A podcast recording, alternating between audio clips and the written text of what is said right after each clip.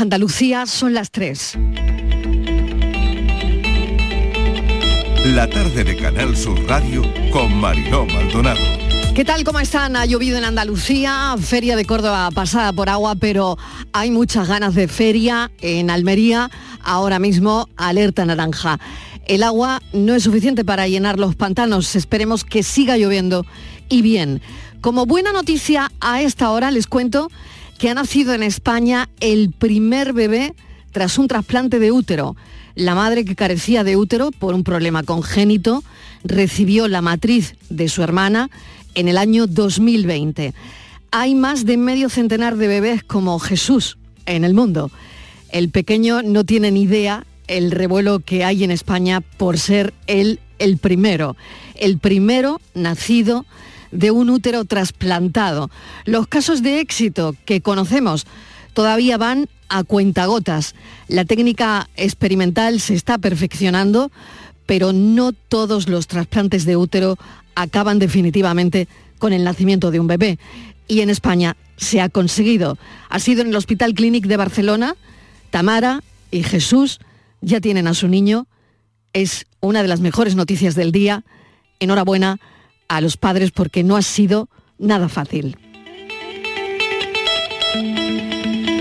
Y vamos a otra realidad. Esta no es tan buena noticia. La losa del alquiler sigue pesando por metro cuadrado. Quienes tengan que alquilar se lleva eh, prácticamente el 30% del sueldo.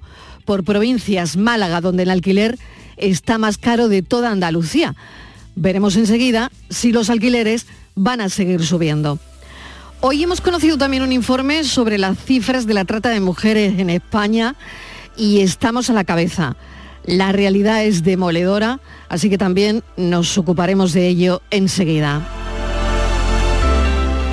Y sobre las cuatro y media de la tarde charlaremos con una mujer cuyo apellido nos suena y mucho, Leticia Rodríguez de la Fuente, hija del mítico biólogo Félix Rodríguez de la Fuente ha heredado de su padre el amor y el respeto por la naturaleza, una mujer que recuerda siempre a su padre, dice ella que siguiendo el vuelo del halcón sin perderlo, como símil a todo lo que es posible en la vida.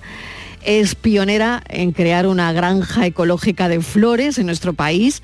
No hay nadie que haga algo parecido, cultiva flores orgánicas y cultiva flores que ella llama de cercanía, flores imperfectas, pero con personalidad. Así que hoy haremos un recorrido por su granja de flores, que es también un recorrido por su vida. Bienvenidos a la tarde.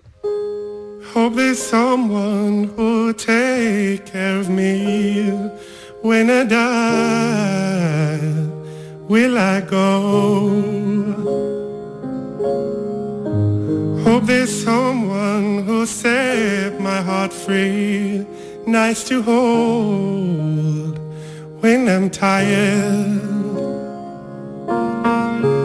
There's a ghost on the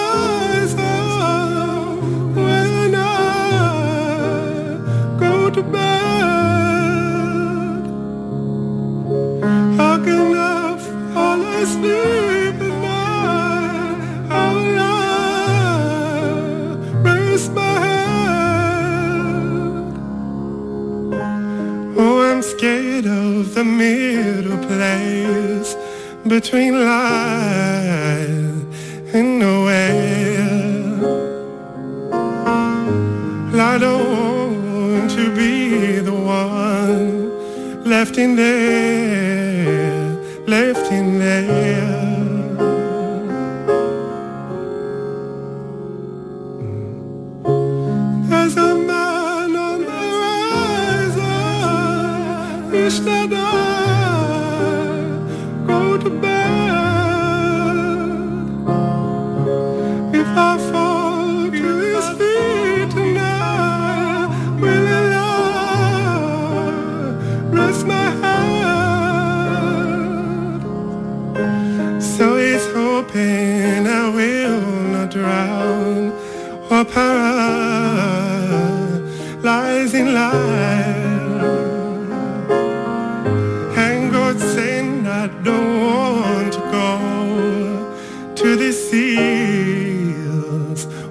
to say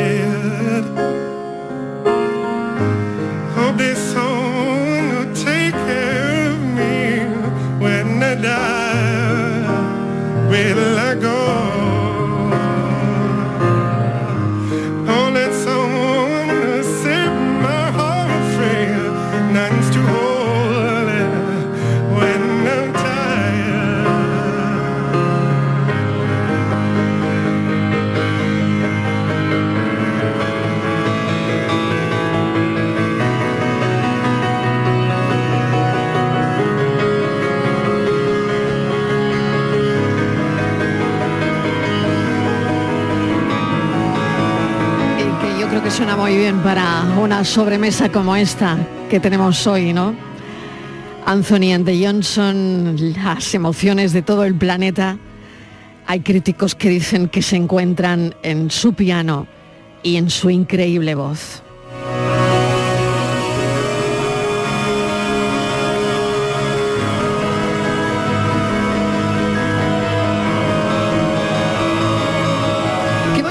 Escuchar esto mientras uno ve llover tras el cristal Javier Moreno. ¿Qué tal? Bienvenido. Lo estarás viendo tú, ¿no, Mariló? Porque Bueno, aquí, yo- yo lo aquí, ha caído algo mucho menos de lo que se esperaba, como, como es habitual en Sevilla. sí. Pero ahí sí, ahí en Málaga está, está lloviendo bastante más que en Sevilla, Sí, ¿no? desde aquí lo puedo ver. Ha, ha llovido, ha llovido durante toda la mañana, poquito, no con mucha fuerza en la zona donde estamos nosotros, que es en la zona del aeropuerto.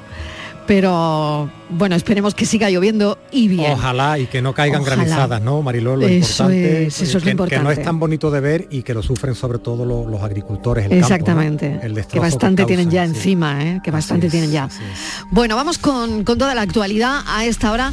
Y lo primero, Andalucía está a la cabeza en España en cifra de trata de mujeres. Los últimos datos desvelan una realidad demoledora de esta lacra, una realidad aterradora y, y lucrativa actividad criminal porque en esto juegan mucho las mafias, Javier. Efectivamente, mira los datos que, que comentas, Mariló. 1.228 víctimas de explotación sexual contabilizadas en Andalucía durante los, eh, los últimos cuatro años. La diferencia con, con la siguiente comunidad autónoma, Cataluña, es abismal. Son solo 525. Y digo solo, aunque, aunque el, el tema es de muchísima profundidad. No es fácil abarcar la magnitud de lo que estamos hablando. Se sabe, por ejemplo, que de las 62.000 personas que estaban en situación de riesgo de trata con fines de explotación sexual entre 2015 y 2021, fíjate, el Ministerio del Interior solo identificó a 1.100, el 2%. Y dicen los expertos, hemos leído un informe de Amnistía Internacional, que uno de los principales problemas es que se duda de las mujeres que denuncian porque la policía, los funcionarios buscan siempre un perfil y ese perfil no siempre se da. Mira, por ejemplo, tiene que aparecer un cliché que es existencia de violencia física, no siempre la hay, coacción, falta de libertad de movimiento, personas anuladas o que no tienen documentación. Cuando no hay esto y una mujer denuncia que está siendo explotada sexualmente, pues se duda de ella. Pero mira, se, se están dando pasos, hay organizaciones que trabajan con estas personas y nos están arrojando una dosis de cierta esperanza en este siniestro escenario de la prostitución en un país, no olvidemos España, que es el principal demandante de explotación sexual de prostitución de toda la Unión Europea, España. Es tremendo, son tremendos los datos y, por eso, ¿no? Hoy lo llevamos en la actualidad y hemos querido hablar con alguien que conoce muy bien todo esto. Es Begoña Arana, directora de Nuevo Hogar Betania, una organización sin ánimo de lucro que cuenta con un programa integral y recursos residenciales para las víctimas de trata, que además tuvieron el Premio Social Fundación Princesa de Girona en el año 2019. Begoña, bienvenida, gracias por acompañarnos. La verdad es que nos han sorprendido las cifras y queríamos comentarlo contigo. Hola, buenas tardes. Muchas gracias por, por invitarnos a participar en, este programa. Pues sí, la- las cifras hablan de la realidad y ya os digo que, que no son todas las que quizás sean reales.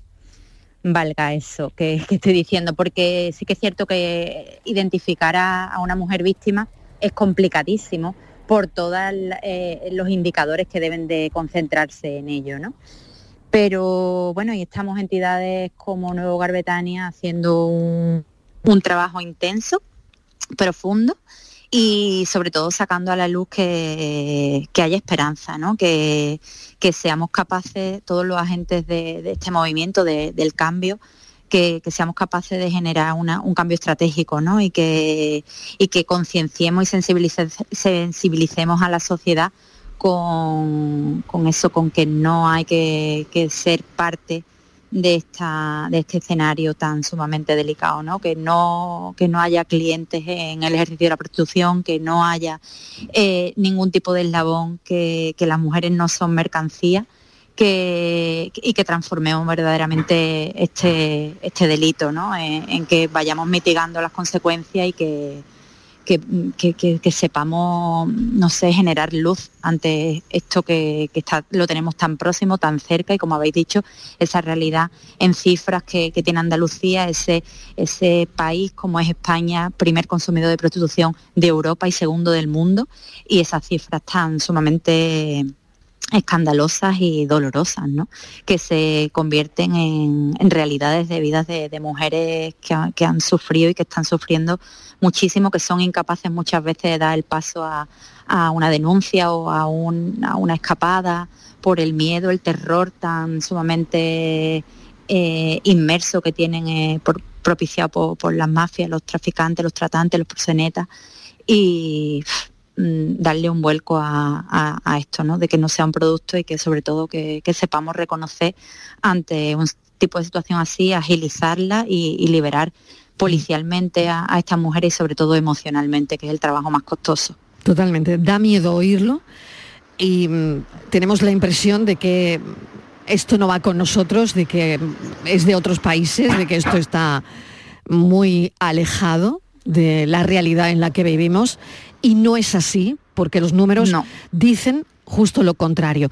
¿Quién es, Begoña, hoy una víctima de trata? ¿Cuál es el perfil real? ¿Quiénes son? Pues mira, no hay, no hay consagrado un perfil estático. De, mujer potencialmente víctima. Sí que es cierto que, hay diferentes indicadores que pueden llevarte a ello, ¿no? Eh, la vulnerabilidad, la necesidad, eh, un poco la falta de, una estructura familiar sólida, eh, la necesidad económica. Eh, ahora mismo también un país con muchísimo consumismo, ese llegar a, querer alcanzar estándares que, se nos influencian pero que son superficiales y falsos. ¿no? hay muchísimas chicas jóvenes que están siendo fruto de, y resultado negativo en definitiva de, ser mm, captadas y, no podemos hablar de un perfil, pero sí que es cierto que podemos hablar de muchos indicadores que, son comunes a, una sociedad como la nuestra, ¿no? Y sobre todo mm, la cantidad de, chicas jóvenes que incluso estando en su etapa universitaria son eh, pues convertidas en mercancía. Casi sin darse cuenta hay alguien que te capta, te engaña, te explota, te traslada y se beneficia, en definitiva, ¿no? Entonces ya no es un delito como siempre se ha, se ha conocido, ¿no? Un delito del exterior o que no está cerca, no. España también es un país que tiene eh, eh, ese movimiento dentro del país, no solo que vienen a, ser explotadas a nuestro país, sino que también son movidas desde nuestro país, movidas a otros países, engañadas eh, con, con, el mismo, con la misma finalidad. Por tanto, tenemos que reconocer eso y una vez que reconozcamos esto, poner eh, a, todo, a toda la disposición de las autoridades judiciales, policiales, las entidades del tercer sector que estamos vinculadas de forma muy estrecha a, la atención integral y la recuperación de las víctimas, al servicio de, todo de todos los que intervenimos aquí. Y, poder agilizar y, y, romper con este patrón que se está reproduciendo tan sumamente fácil en nuestra sociedad, que es mm, de verdad eh, mm, no sé cómo describirlo, eh, da pánico, da miedo. Miedo de que haya jóvenes engañadas eh, que con 18 años o con 16 años, que alguien pague por su virginidad, aunque ha sido un caso que hemos tenido recientemente, 60.000 euros.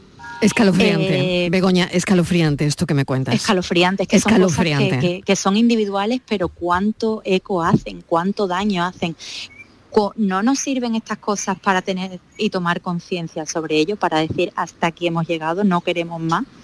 Mm, y implicar, porque yo pienso que el cambio sistémico y real es fruto de toda la sociedad, de que no celebremos eh, fiesta de 18 años en un club, de que no vayan jóvenes, chicos, mm, a celebrar sus despedidas del soltero a un club, con lo que eso conlleva como consecuencia, que no se acepte eh, eh, el ejercicio de, la prostitución tal que así, porque existe y es histórico. No, vamos a romper ese tipo de patrones, vamos a cambiar el, eh, paradigma, ¿no? Y para eso hay que concienciar muy de cerca, mm, mm, muy próximamente, hacer muchísima sensibilización y dejar de intervenir cuando ya llegan sumamente machacadas, mm, indignificadas, aplastados todos sus derechos fundamentales y humanos hay que empezar a, medir un impacto y unas consecuencias a corto, medio, largo plazo de que,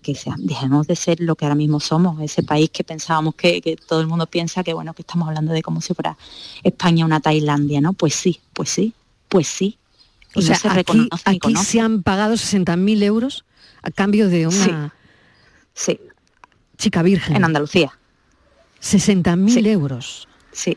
Bueno, es que es escalofriante de verdad. es que no, es que no sabía si me lo si lo había oído bien, Javier. Lo has oído muy bien. Hola Begoña, ¿qué tal? Buenas tardes. Esto es denigrante, demoledor, le ocurra mm. a quien le ocurra, pero lo que estás contando, eh, yo no sé, yo creo que a veces acercando la realidad a lo que nos toca más de cerca, porque podríamos pensar que son solamente mujeres que vienen de fuera, digo demoledor, terrible, pero chicas de aquí también, españolas, chicas andaluzas, de Málaga, de Sevilla, de Cádiz, que están entrando en el mundo de la prostitución atraídas, no se sabe por qué.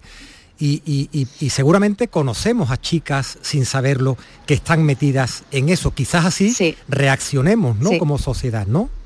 Totalmente, totalmente. Es que yo pienso que debemos de hacer un clip ya, porque nos influyen muy negativamente en las redes sociales. Eh, patrones superficiales que verdaderamente no, cuando los lo clichea después no tienen realidad, ¿no? Y hay muchas chicas jóvenes que quieren parecerse o escalar a esos estándares que superficialmente nos presentan los blogs, las influencers, eh, en definitiva las redes sociales. Y quizá piensan que el, único, la única posibilidad es alcanzarlo a través de esa, de esa conexión. Sí, está pasando aquí y, después cuando lo detectas y, un poco haces un cara a cara y confrontas con eso, incluso hay conocimiento de causa por, parte de ellas, ¿no? Mm, que, cómo hemos entrado en esto, ¿no? ya no solo en, la prostitución, sino cómo hemos entrado a que alguien, que, es el, delito mayor, ¿no? que alguien negocie con nuestro cuerpo y se beneficie. Entonces eh, es, una, es, es una historia bastante aterradora de la esclavitud del siglo, Me imagino que son realidades, XIX. Realidades muy distintas, pero como cuando hay una mafia de por medio que te trae de otro país, me imagino que la cosa es más peligrosa. Cuando son estas chicas que son de aquí, no sé, en general, ¿cómo se saca una chica de ahí? ¿Cómo se saca una eh, chica sí, sí, también son movidas. Es decir, eh, la mafia, hay mafias que también actúan desde España y que son engañadas, trasladadas y transportadas y explotadas en otros países. En España también se está operando. No solo vienen a ser explotada aquí, sino que España también, en España también, se está operando con esa misma misión y visión que lo, que lo han hecho otros a, otros niveles transnacionales. Tremendo. Begoña, te agradecemos enormemente que mm, bueno, nos hayas contado mm, qué hay detrás de, de esos datos y lo que hay detrás es terrible. Terrible terrible, pero bueno, nos tenemos que posicionar en, que tenemos que hacer el ejercicio de, ese cambio, que, insisto que, debe de ser operado por todos los agentes que trabajamos y por la sociedad civil en general también, en saber decir que no y en participar en ese no eh, hacia, hacia eso, ¿no? hacia la prostitución y la trata y de detectarlo como, como lo que es un delito transgresor al máximo, sobre todo de la pérdida de dignidad de las mujeres. Begoña, si hay alguien que está escuchando esta entrevista, que te está escuchando, suponte alguien que va en un taxi, alguien que, que se siente presionada, que se siente pues dentro de este perfil que has comentado, ¿qué debe hacer si se quiere poner en contacto con Hogar Betania? Pues muy sencillo, nosotros tenemos diferentes canales, tenemos eh, a través de nuestras redes sociales de forma privada, a través de nuestro número de teléfono, que es una centralita que ya derivan directamente 956 17 23 80, que es una centralita nacional nuestra de la entidad que, que puede posicionarte en una notificación, que una notificación es secreta y protegida al máximo, o bien escribirnos un email contando un poco su situación. Es cierto que la llamada es lo más operativo y más fácil y más invisible eh, en rastro. Por, el riesgo con respecto al tratante o al traficante o al proseneta. Y, después tenemos un formato muy ágil de, trabajo. En el momento que hay una detección, hay una acogida por parte de nosotros. Tenemos unidades móviles por España hay una acogida y recogida de, las chicas o chicas que sean y, por supuesto después detrás de eso una deslocalización de la provincia donde donde haya sido recogida. ¿no? Esa deslocalización lo que hace primero, en un primer momento, es protegerte y detrás de eso pues ponerlo en conocimiento de la Fuerza y Cuerpo de Seguridad, mm. del Estado. Eh, Policía Nacional, que bueno, quien tiene las competencias exclusivas sobre esto, y, de empezar a diligenciar la situación. Pues con que esta información llegue a una única persona ya habrá tenido sentido esta charla. Begoña Arana, muchísimas gracias. muchas gracias a vosotros por contar con nosotros. Directora del Nuevo Hogar Betania.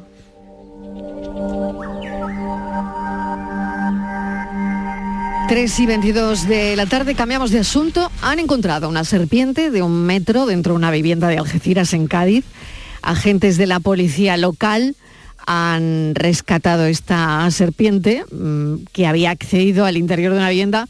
No sé cómo, la verdad es que lo vamos a preguntar enseguida. Javier, no sé si tú tienes más información sobre esto. Lo que no tengo es aversión a la serpiente. Yo un poco, ¿eh? Yo, Si, entra una por la puerta del estudio, que es difícil porque está bien cerrada, yo quizás levanto las piernas. Si veo una, cucaracha a 10 metros, me alejo, cambio de acera, cambio de domicilio y, hasta de provincia. A mí las serpientes no me, no me causan, pero fíjate, siempre que hay una serpiente que se mueven en su ámbito ¿no? y que aparecen mm. en, zonas urbanas, se forma mucho revuelo y nos ha llamado la, atención. Ocurrió en el interior de una vivienda en la calle Rosa de los Vientos, en, Algeciras. La, presencia generó mucho temor entre los moradores y llamaron a la policía local y alguien pues se atrevió. No sé cómo la capturarían, pero ahí está muy llamativo siempre que aparece una serpiente por ahí por casa. Siempre, siempre. Mira la que liamos el otro día con la boa constrictor. Bueno, David García Ramírez es agente del grupo del de la Policía Local de Algeciras, que parece que realizó las labores de recuperación de esta serpiente. Nos va a contar cómo. David García, bienvenido, gracias por atendernos. Hola, muy buenas tardes, ¿qué tal? Me imagino que a usted no le da ningún miedo. Bueno, vamos a ver. Respeto. porque respeto siempre. Vamos a ver, realmente la mm. intervención pues la llevamos mi compañero y yo. Sí. Eh, mi compañero es el que, el que mayormente se dedica a, la captura de reptiles porque le encantan ese tipo de, de serpientes, de bichos, de araña, el coge cualquier cosa, inclusive hasta rata. O sea, vamos cubiertos con él y, seguros. O sea, que, con, que a él se, le, se le asigna todo esto, ¿no? Sí, bueno, yo soy el colaborador necesario y él es el que la captura, ¿no? de una manera. Muy bien. ¿Y cómo fue, David? ¿Cómo fue? Bueno, pues como bien habéis comentado, eh, recibimos una llamada a la entrada de nuestra sala eh, diciendo que bueno que había una familia, había localizado una serpiente en su patio, en el techo de su patio, la parte trasera de la vivienda y claro, como os ha dicho ahí, eh, hay gente que le da miedo, le da respeto y bueno, aunque sean inofensivas, pues gusto no da, ¿no? Pues nada, nos personamos, como bien se ha dicho, en la calle Rosa de los Vientos, eh, nos entrevistamos con la propietaria y nos enseña dónde está ubicada eh, la serpiente. Y efectivamente estaba en una zona eh, subida en la parte posterior del patio, en una zona, en una cristalera, de difícil, de difícil acceso. Por lo tanto, ¿qué hicimos? Uno de los dos, en mi caso yo, entramos por el dormitorio, abrimos una ventana y mi compañero abajo, pues yo lo que hice fue achucharlo un poquito con un palo para que bajase o se cayese o deslizase para que mi compañero pues la, cogiese, el, más temeroso, ¿no? y bueno, pues nada, la, cogió, la mujer pues súper agradecida porque no estaba, vamos, estaba en un ataque de nervios de que le daba miedo, le daba asco, le daba respeto, ¿no? Mayormente y, bueno, pues no la agradeció. Es lógico. Bueno, qué bien David, porque al menos esto es solucionado. Oye, ¿y os encontráis con este tipo de reptiles últimamente más de lo habitual? O, porque no sé si, si la gente está, no sé, eh, tiene este tipo de reptiles, ya no va a ser legal tenerlo en casa y lo suelto, ¿no? No sé. Esto más que domésticos son un poco más salvajes. ¿eh? ¿Qué ocurre? Que es cierto que, bueno, donde más sufrimos la elevación de, este, de estos, de estos eh, esas serpientes fue a partir de la pandemia. Eh, tenemos en cuenta que estuvimos casi dos años, un año y pico encerrados, ahí no se las molestaba. Y a partir de ahí, pues es verdad que ya empezaban a salir más, más de lo habitual, buscan su comida. Eh, donde más se localizan ahora, pues en estas fechas. ¿Por qué? Porque es donde empieza a hacer ya el calor, ellas ya en términos de invernar, salen a buscar comida y, buscan cualquier recoveco pues, para, comer. En la zona donde está, está viviendo ubicada, que está muy cerca de la playa, en una zona rocosa donde hay jardín y tal, la zona de Getares, pues son habituales. A partir de ahora, sí es cierto que todos los años, durante esta fecha, mayo, junio, julio, eh, agosto, recibo muchas llamadas de vecinos que se meten en las viviendas y claro, ante el temor y el desconocimiento lógico de si es venenosa, si no es venenosa, que me da miedo, no me da miedo, pues ¿qué hacen? Pues evidentemente llamar a la policía y afortunadamente para nosotros, en nuestro cuerpo, pues tenemos a dos compañeros, en este caso el que estuvo conmigo aquí, pues que no le dan ningún tipo de miedo, controla, sabe distinguirlas y, bueno, pues eh, las, las capturamos y posteriormente las ponemos eh, a salvo, no, no, se las mata ni nada, las tiramos en el campo nuevamente y ya está, no, no, se pueden, no se pueden matar. Muy bien, Javier, no sé si tienes alguna cuestión. No, lo que, estaba comentando, lo que mm. estaba comentando David me parece importante, que haya alguien que conozca qué tipo de especies. Yo no sé si en esa zona o en general en Andalucía hay serpientes que son muy venenosas, que pueden llegar a ser mortales, pero no es lo mismo coger una serpiente con la mano que echarle una bolsa de tela, que con algún artilugio, ¿no, David? y el hecho de que haya un compañero que conozca y las diferencias eh, me parece fundamental, ¿no? Hombre, para nosotros la verdad es que es un favor, es un vamos, es un a favor nuestro y, brutal, porque claro, él es muy conocedor, eh, a los que nos da respeto nos da miedo, pues no nos atrevemos. Eh, él nos ha explicado a muchos de los compañeros la diferencia entre serpiente y culebra, si son venenosas o no, dependiendo de la forma que tenga y tal. En esta zona lo que más hay son culebras de tipo herradura, que es el caso de la que se capturó, y de escalera. Esas son las más comunes y, a ver, no son venenosas, pero es cierto que cuando vas a intentar cogerlas, sea con unos guantes o con, como está dicho, con un saco, una bolsa o algo, pues ellas se defienden y muerden. Eh, no te eh, no son no son, sueltan veneno pero sí es cierto que su pues pica eh, te dejan dos marquitas y se, bueno pues se puede se puede infectar no no, no te va a ocasionar ningún tipo de, de enfermedad ni te va a producir nada eh, pues eso también es bueno saberlo. Por eso siempre, aunque él es conocedor, siempre actúa con guantes o actuamos con guantes porque, bueno, siempre se defiende y siempre gira para, para morderte. Ya. David García, pues muchísimas gracias. Eh, nos ha contado cómo ha sido, cómo se hacen este tipo de mm, pues no sé, de, operaciones de, salvamento, Mariló. también, exactamente, ¿no? Porque al final, oye, pues esto tiene su aquel, ¿no? Llama una señora que, pues con pánico a esto y hay que acudir, ¿no? Y aparte que es importante, David García Ramírez, enhorabuena y muchas gracias.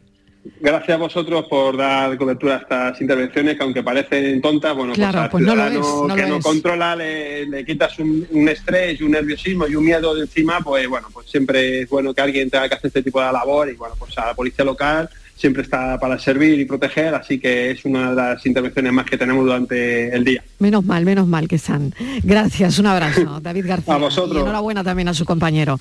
Bueno, intervenciones que son lo que son, pero que es verdad que tienen su interés y hoy hemos querido contarla. Vamos con el alquiler. Puf, esto ya es otra cuestión. La losa del alquiler que sigue pesando sobre el bolsillo de la gente. Si a finales del año pasado una familia media española dedicaba el 29% de sus ingresos al pago del alquiler, bueno, pues en el primer trimestre de este año, dependiendo de la zona, ya alcanza el 30%. Esto seguirá subiendo, Javier. Pues yo creo que sí, que va por ahí. No mira por provincias. Mariló, Málaga es la que exige un mayor esfuerzo, es el más alto de España. Alcanza el 47% de media de los ingresos, muy por encima del 30%, que es la media nacional según el portal Idealista que ha elaborado el informe. En la capital es del 33, en la capital malagueña, el 33%, lo que lo coloca en el tercer escalón después de Madrid y de Palma de Mallorca, donde hemos sabido también que los alquileres están altísimos y si no que se lo pregunten a los chicos y chicas que van a trabajar allí en la, en la hostelería durante el verano. Ese informe toma como referencia el alquiler de una vivienda de dos habitaciones y los ingresos netos de un hogar medio en España. Vamos a preguntarle todo esto a Carlos Rueda, responsable de la zona sur de Idealista en nuestro país. Señor Rueda, bienvenido. Gracias por atender nuestra llamada.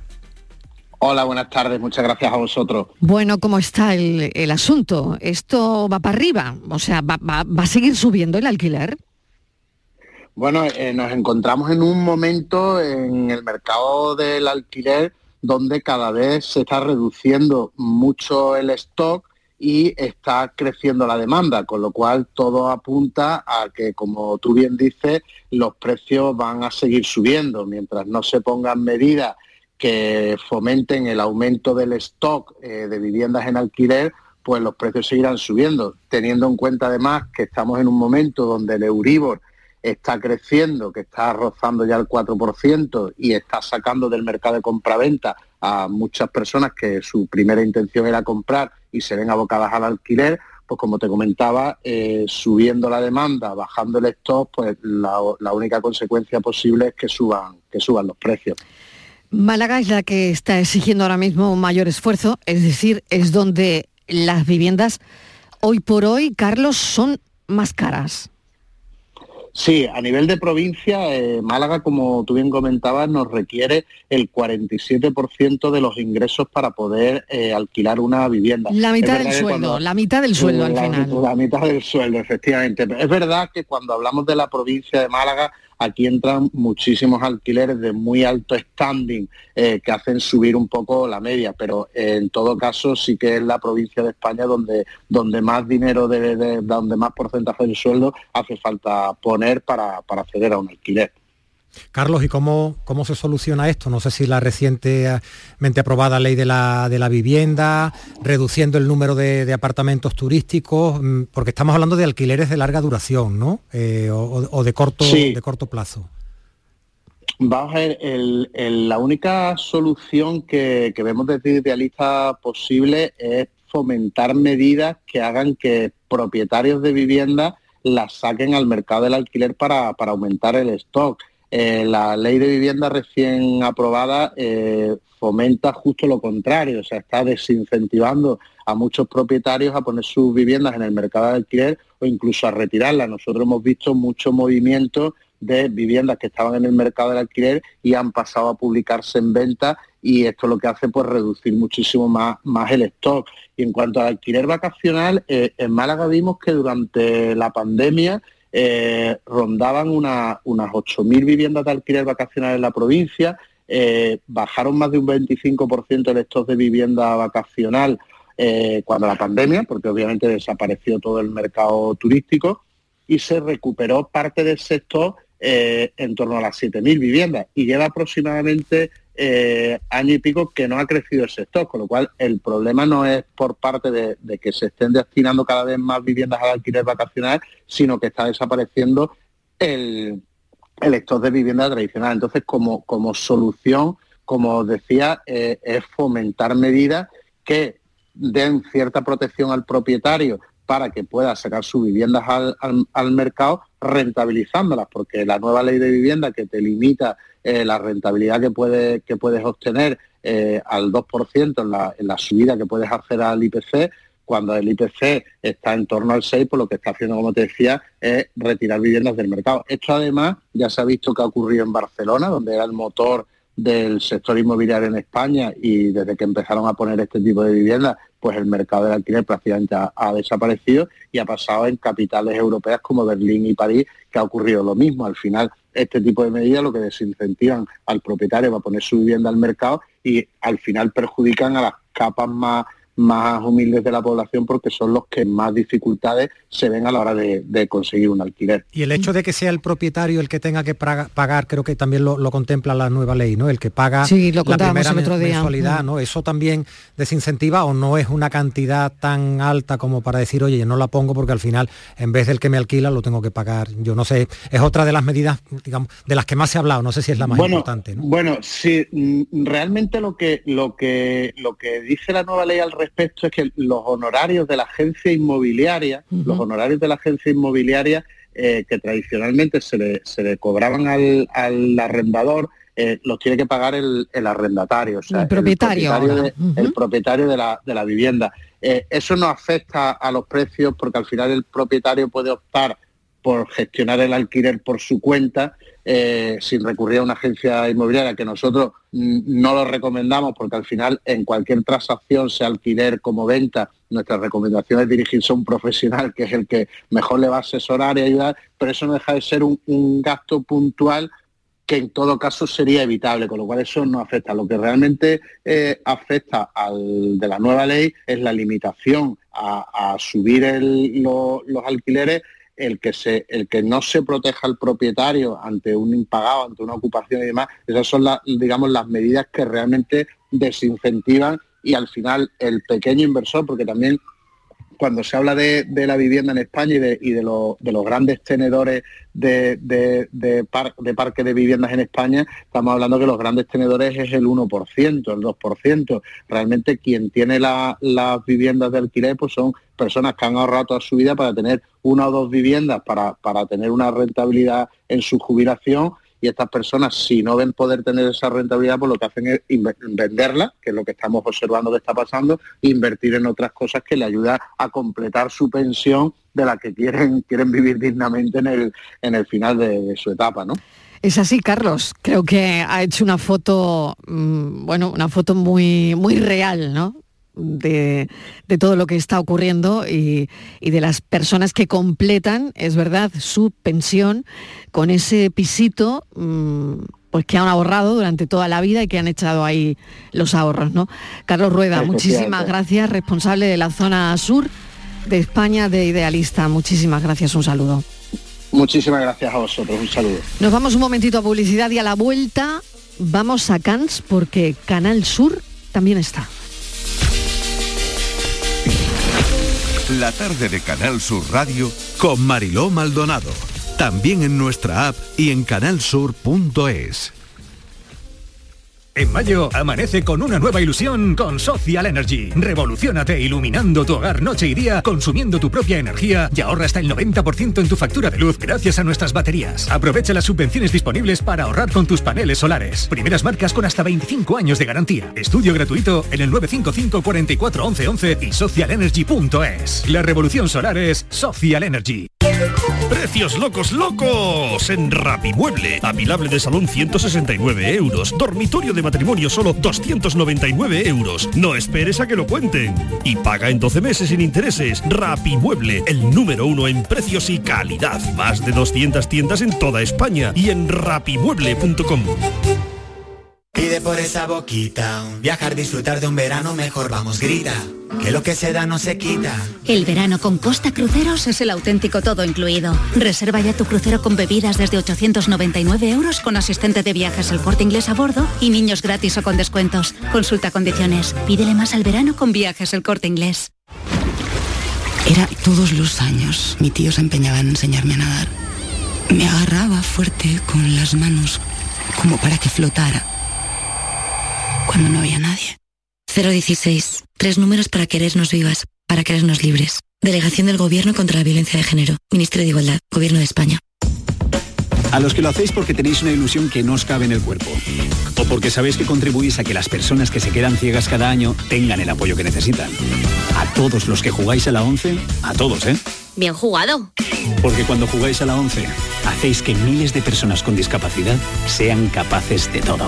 A todos los que jugáis a la 11, bien jugado. Juega responsablemente y solo si eres mayor de edad.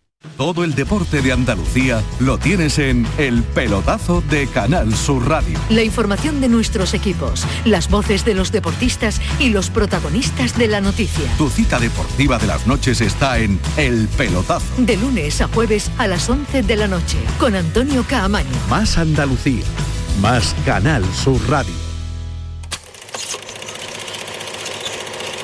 La tarde de Canal Sur Radio con Mariló Maldonado. Leí que en el último viaje que hizo en coche alguien le vio y que iba acompañado, que iba con una mujer.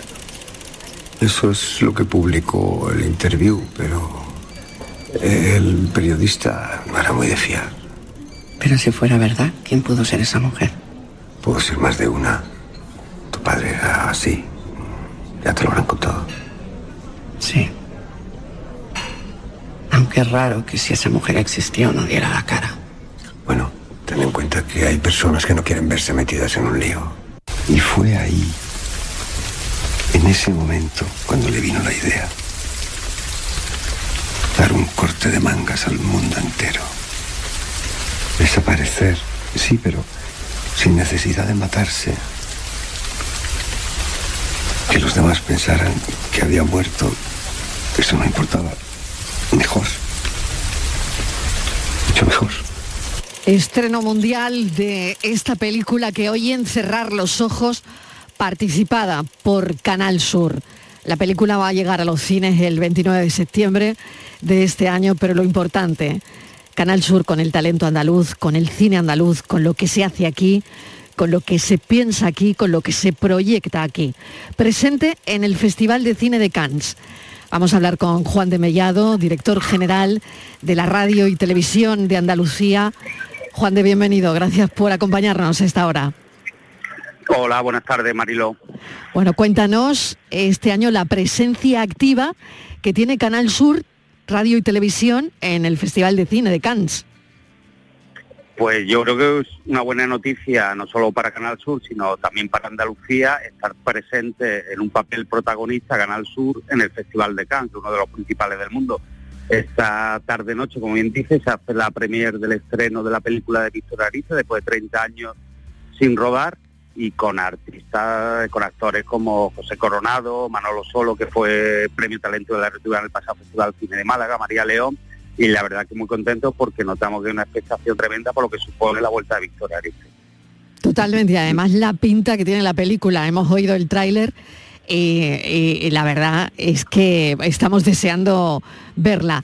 Y también ese estreno, ¿no? Nervios en el estreno, también para Víctor Erice, porque claro, qué importante es esa plaza, qué importante es ese festival, Juan de.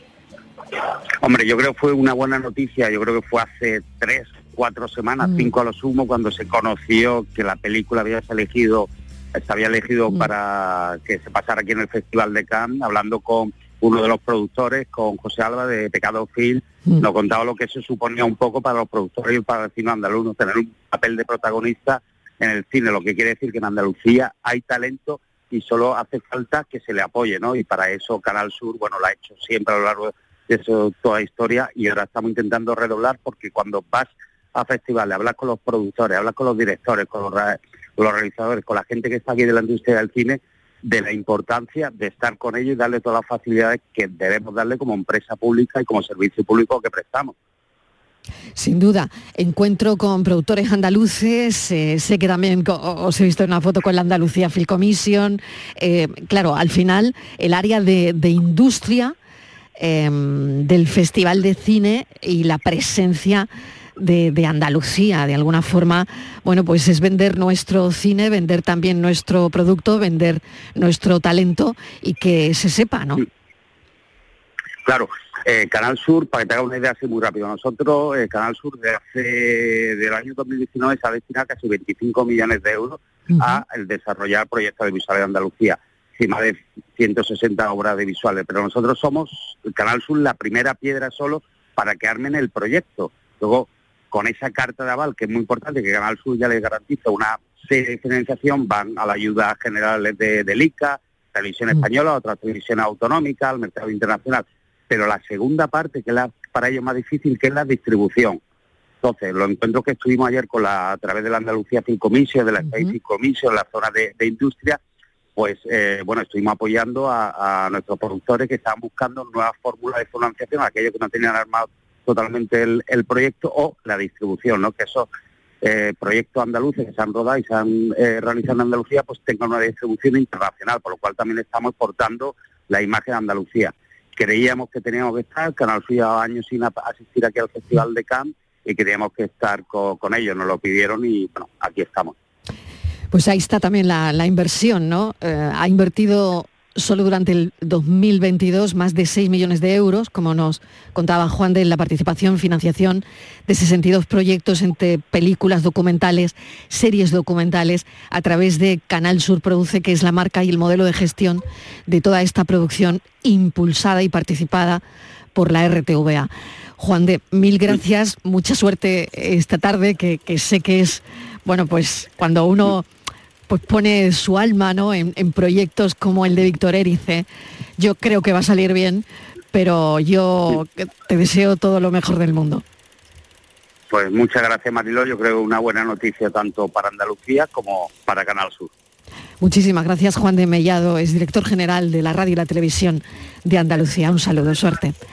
Un pues saludo. Esta tarde se estrena eh, una película, muestra de cine de autor, rodada entre Madrid, Granada y Almería, protagonizada por José Coronado, por Soledad Villamil, por Manolo Solo, que es premio talento andaluz, como ha dicho Juan de en el Festival de Málaga, por María León, y es un peliculón que se estrena hoy en el Festival de Cannes. Cerrar los ojos, estreno mundial. La tarde de Canal Sur Radio con Mariló Maldonado. También en nuestra app y en canalsur.es. Soy el río Guadalquivir. En mis aguas se reflejan siglos de historia y en mi cauce fluye el futuro de nuestra ciudad. Porque cuando se trata de avanzar hacia una Sevilla más sostenible y amable, todos vamos en el mismo barco. Cruceros Torre del Oro. Más de 40 años apostando por el ocio y la cultura en Sevilla. Descubre nuestra obra social en crucerosensevilla.com. Bienvenidos a Sacaba. Mil metros de electrodomésticos con primeras marcas. Grupos Whirlpool, Bosch y Electrolux. Gran oferta en lavadoras. Lavadora Indesit de 6 kilos desde 199 euros. Y lavadora Whirlpool de 8 kilos desde 299 euros. Y solo hasta fin de existencia. Solo tú y Sacaba. Tu tienda de electrodomésticos en el Polígono Store en calle nivel 23. Sacaba. Los frigoríficos del ahorro, los frigoríficos Nevir, selección de frío o congelador, motor inverter para bajo consumo, enfriamiento rápido, silenciosos. Sí, sí, frigoríficos Nevir, en blanco o inox, puertas reversibles. Ya lo hemos dicho, somos los frigoríficos del ahorro. Nevir, en las mejores tiendas. Todos nuestros programas están en la radio a la carta de Canal Sur Radio, la radio de Andalucía en Sevilla. En Canal Sur Radio, por tu salud, responde siempre a tus dudas. Este lunes empezamos la semana hablando de salud y medicina sexual. Invitamos a los mejores especialistas para orientar las dudas y preguntas de nuestros oyentes, tanto de hombres como mujeres, sobre esta materia tan importante en nuestras vidas. No dejes de preguntar nada, no te quedes con las ganas en directo. Envíanos tus consultas desde ya en una nota de voz al 616-135-135. Por tu salud, desde las 6 de la tarde con Enrique Jesús Moreno. Más Andalucía, más Canal Sur Radio. La tarde de Canal Sur Radio con Mariló Maldonado. Estos son nuestros teléfonos 95 1039 105 y 95 1039 16. Dos teléfonos más para mensajes de audio, 670 94 30 15, 670 94 30 15, 670 940 200, 670 940 200 y me apuntan un teléfono más, 95 505 62 22. Esta es otra, otra línea más. José María del Río, abogado de Derecho de Familia, experto en herencias. Bienvenido, José María. Bien hallada, Mariló, buenas tardes. Bueno, tenemos que hablar de un tema de desheredación que tiene que ver con una vecina de Fuente Ovejuna, Córdoba. Mesa de redacción, Estíbaliz Martínez, cuéntanos la historia. Hola, ¿qué tal? Muy buenas tardes. Pues sí, es una historia eh, interesante, ¿no? A ver, eh, nuestro abogado que nos puede comentar, ¿no? Es una vecina, efectivamente, como tú dices, de Fuente Ovejuna, que eh, con dos hijas y las desheredó.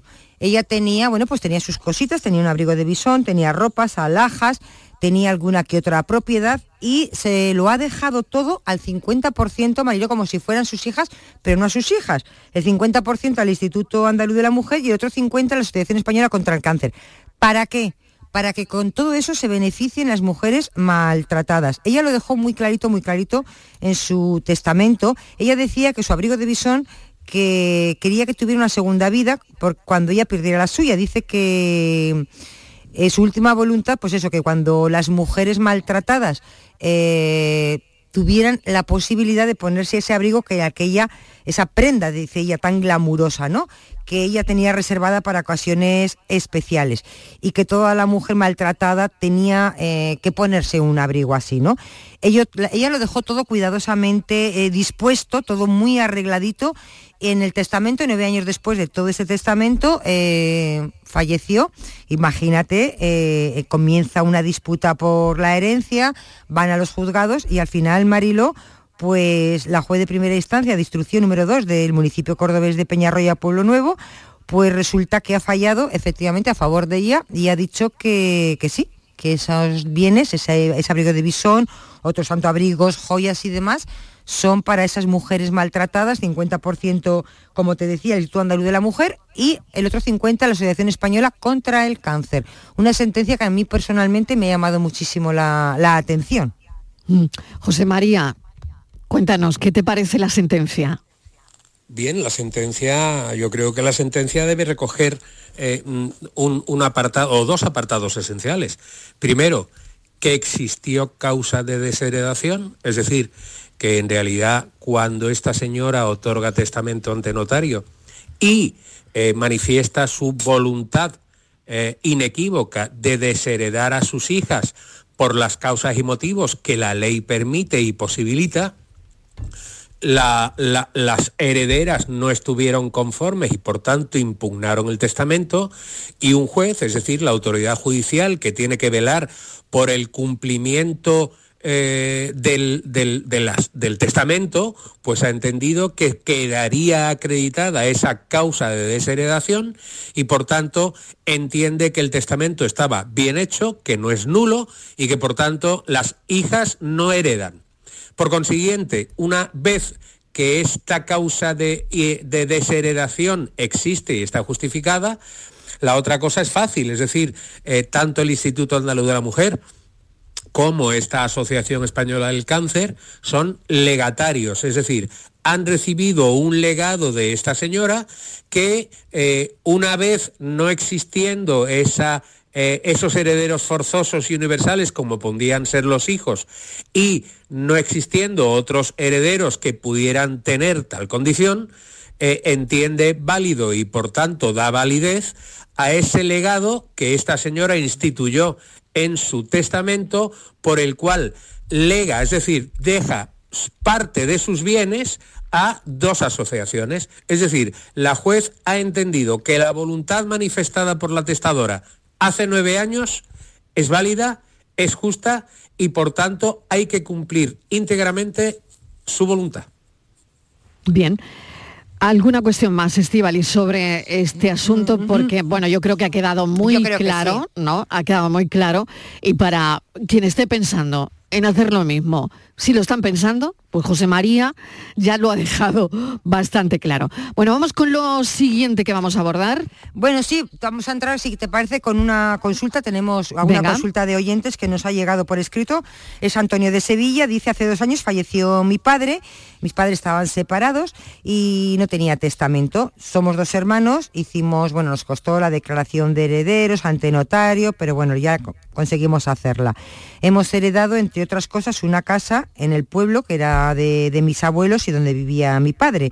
La casa eh, tiene eh, unos terrenos con olivos que nosotros no podemos atender y le hemos puesto a la venta. y eh, ahora que nos ha salido un comprador nos hemos dado cuenta que esta casa con estos terrenos, con esta extensión de olivos, no está recogida en la declaración de herederos, que no aparece en ningún sitio. Y preguntan cómo lo pueden resolver, si tienen que volver al notario y cambiar toda la herencia, porque la casa, claro, está a nombre de los abuelos, parece ser donde vivía su padre. José María, a ver qué te parece. Bueno, pues es fácil, pero complejo a la vez. Vamos a ver, el hecho de que digan que la casa era del abuelo implica que como normalmente se hacía eh, a principios del siglo XX, que un apretón de manos o un documento privado entre el anterior propietario y el comprador era elemento suficiente como para justificar la titularidad de un bien. Claro, estoy convencido, estoy seguro de que ese documento de venta no se hizo ante notario y no se hizo la inscripción en el registro de la propiedad correspondiente. Por lo tanto, no es que esa casa no esté en ningún sitio, claro, está, está seguro en el registro de la propiedad nombre, a nombre de la persona que vendió en documento privado esa casa a los abuelos de estos señores. Por consiguiente, algo que no aparece de titularidad del fallecido, en este caso su padre, no puede tener la consideración de bien hereditario y por consiguiente no se tiene o no se puede repartir. Lo que tendrán que hacer será lo que se llama un expediente de dominio o un acta de notoriedad. El expediente de dominio ante el juzgado de primera instancia correspondiente a la jurisdicción y el acta de notoriedad ante el notario que sea competente en el que tendrán que acreditar no ya solo documentalmente, sino a través de testigos que normalmente suelen ser los vecinos colindantes de esa casa de sus abuelos, tendrá que expedir lo que se llama un acta de notoriedad, es decir, declarar que notoriamente la casa del abuelo era del abuelo y no tuvo una inscripción registral. Cuando existe un expediente de dominio o un acta de notoriedad, esa casa podrá ponerse a nombre de ellos por cuanto el fallecido ya era titular de esa propiedad y por consiguiente podrán escriturarla a su nombre. Pero esto que he dicho en minuto, minuto y medio, les va a tardar años. Ah, sí, y eh, es que me dice, me está escribiendo y me dice que el IBI, por ejemplo, que, llega a nombre de, su padre. Sí, pero es que el IBI no pasa nada, porque ah, el IBI, eh, eh, tenemos que, no, no, tenemos que tener en cuenta una cosa, el Estado quiere cobrar. Ah, a mí me da igual que pague Juan que pague Pedro. Pero si paga Juan, no acredita mm. que Juan sea titular, porque la titularidad es de Pedro. Pero al Estado le da igual, paga Juan y por tanto el Estado cobra. Por consiguiente, puede ser que el IBI esté a nombre del abuelo y eso podrá constituir una prueba de cargo fehaciente tanto en el, acta, en el expediente judicial como en el expediente notarial que un señor durante determinados años haya pagado un IBI acredita, por lo menos o presume, la existencia de, un cierta, de una cierta titularidad sobre ese bien, pero tendrá que hacer alguna de las dos cosas que he dicho antes.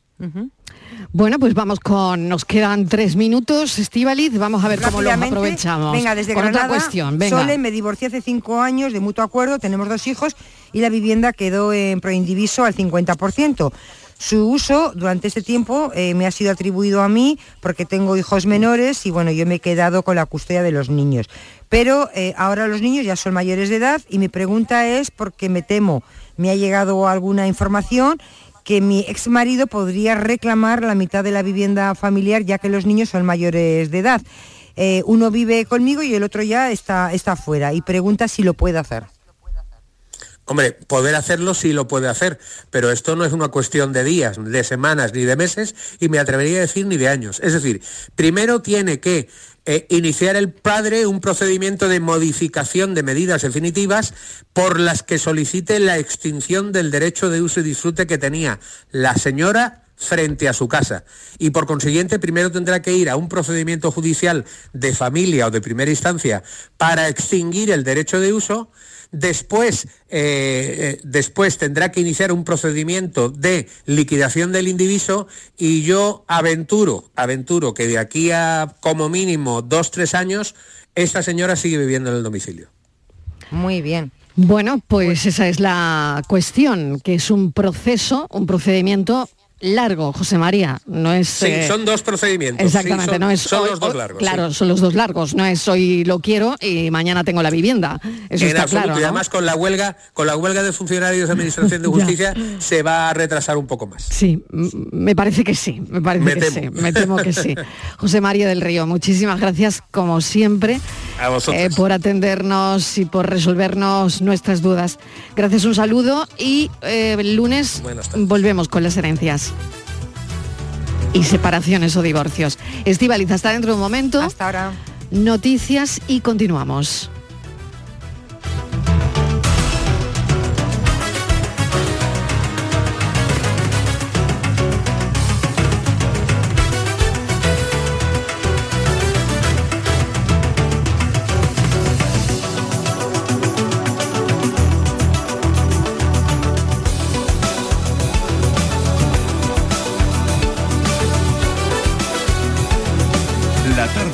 Canal Sur Radio con Mariló Maldonado. También en nuestra app y en canalsur.es.